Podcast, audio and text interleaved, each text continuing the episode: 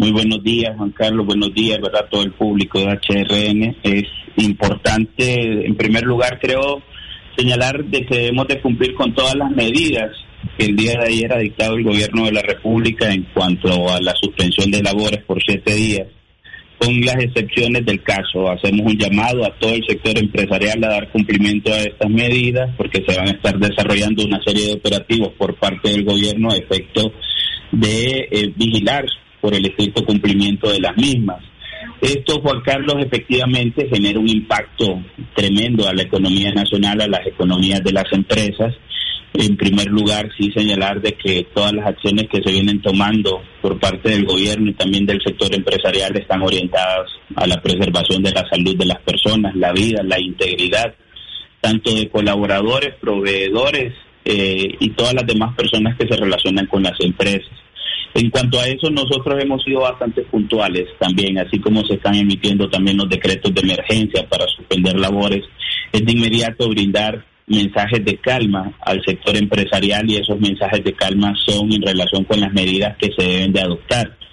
Parte de las medidas son esas medidas financieras. Hemos pedido que la Comisión Nacional de Bancos y Seguros, ¿verdad? Pues ya trabaje en una normativa a efecto de que pueda disminuir los intereses en los en los préstamos, de que se puedan conceder plazos de más o menos 180 días para lo que es el cumplimiento de las obligaciones, que las empresas no vayan a caer en central de riesgo por el no pago en este momento. Incluso también hemos señalado dentro de las mismas empresas por el tema de los contratos que se tienen a lo interno entre ellas de que este son cosas de son causas de fuerza mayor y que por lo tanto no cabe la aplicación de ningún tipo de sanciones, ¿verdad? Por razón contractual.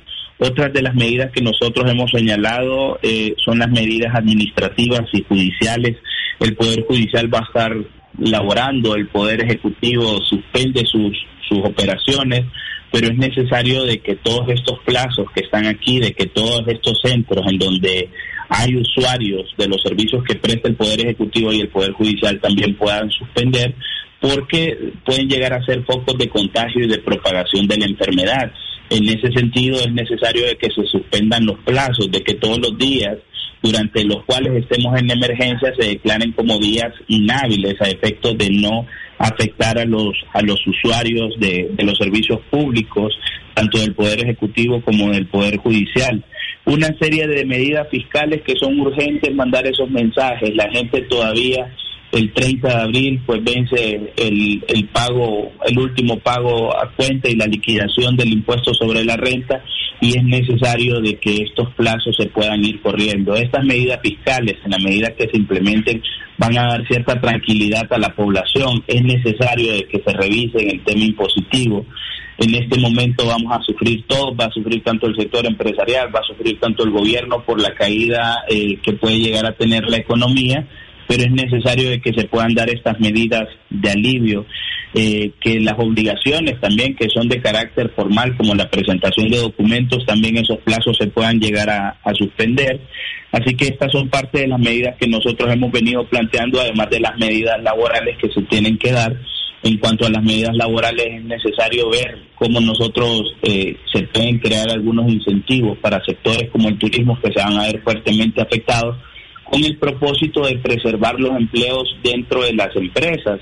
Ya se han hablado con autoridades del gobierno para identificar algunos programas que pueden servir con esto. Este puede llegar a ser uno de los sectores más afectados en los que va a haber que intervenir rápidamente. Lo otro es que van a haber muchas empresas que a razón de esto van a tener que suspender sus labores y se estarán presentando las solicitudes ante la Secretaría de Trabajo y hemos pedido de que las mismas se resuelvan con la celeridad del caso. Así que estos son parte de las medidas. Me voy a enfocar ahorita en las medidas financieras que tienen que ver con reducir los intereses, que sean préstamos también que se concedan rápidamente eh, para poder apalancar y capitalizar las empresas a baja tasa de interés y el tema, ¿verdad?, de que se puedan conceder plazos a efecto que las empresas puedan cumplir con sus obligaciones con plazos posteriores, tal vez mandar los próximos seis pagos al final de lo que son estos préstamos eh, y las medidas fiscales que son muy importantes que se adopten, pero eh, así como estamos sacando el, los decretos de emergencia, es necesario de que también se saquen este decreto con las medidas fiscales y financieras que se requieran. Ahora, ¿es necesario en efecto eso, abogado Solórzano, es decir, la definición de un marco legal para viabilizar, eh, digamos, la concesión de plazos, eh, que las empresas pequeñas, medianas, grandes, no caigan en la central de riesgos, la ampliación en los pagos de mora. Para esto se necesitaría, se requeriría un marco legal. Así es, se requeriría, y, ¿y por qué lo digo? Yo quiero que esto quede muy claro. Nuevamente, la prioridad en este momento son las personas y por eso el llamado que hice al inicio de acatar con las medidas. La gente que se quede en sus casas, ese es el primer llamado. Todo el que tiene que estar en casa, pues que no salga de la misma y en cuanto a las medidas, ¿por qué nosotros lo señalamos? Porque existe mucha incertidumbre. El pánico también se está apoderando de la población y esto hablo de la población en general, tanto los ciudadanos como los empresarios. ¿Qué vamos a hacer? Se preguntan los ciudadanos. ¿Cuáles son las medidas que me están brindando? Y esto genera, ¿verdad?, también eh, pánico. Por lo tanto, así como se están llevando mensajes en cuanto a lo que hay que hacer como medidas y restricciones, es necesario también de que se puedan crear los decretos desde ya en donde se trabajen todas las medidas que nosotros hemos llamado medidas para el alivio de la crisis que va a dejar el coronavirus. Eso es lo que nosotros estamos pidiendo para que la población recupere, ¿verdad? Esa, esa calma que requerimos los, los hondureños en este momento. Nosotros hemos hecho un llamado a la tranquilidad, a la calma hay que afrontar el problema. Lo peor que puede hacer en este momento es que la gente esté en la calle permitiendo el contagio y propagación de la enfermedad. Por eso consideramos de que las medidas que se han venido adoptando pues, pues son acertadas, son acertadas y hay que darle cumplimiento. Muy bien, esta mañana en el diario matutino, el abogado Gustavo Solórzano del área legal del Consejo Hondureño de la empresa privada COEP.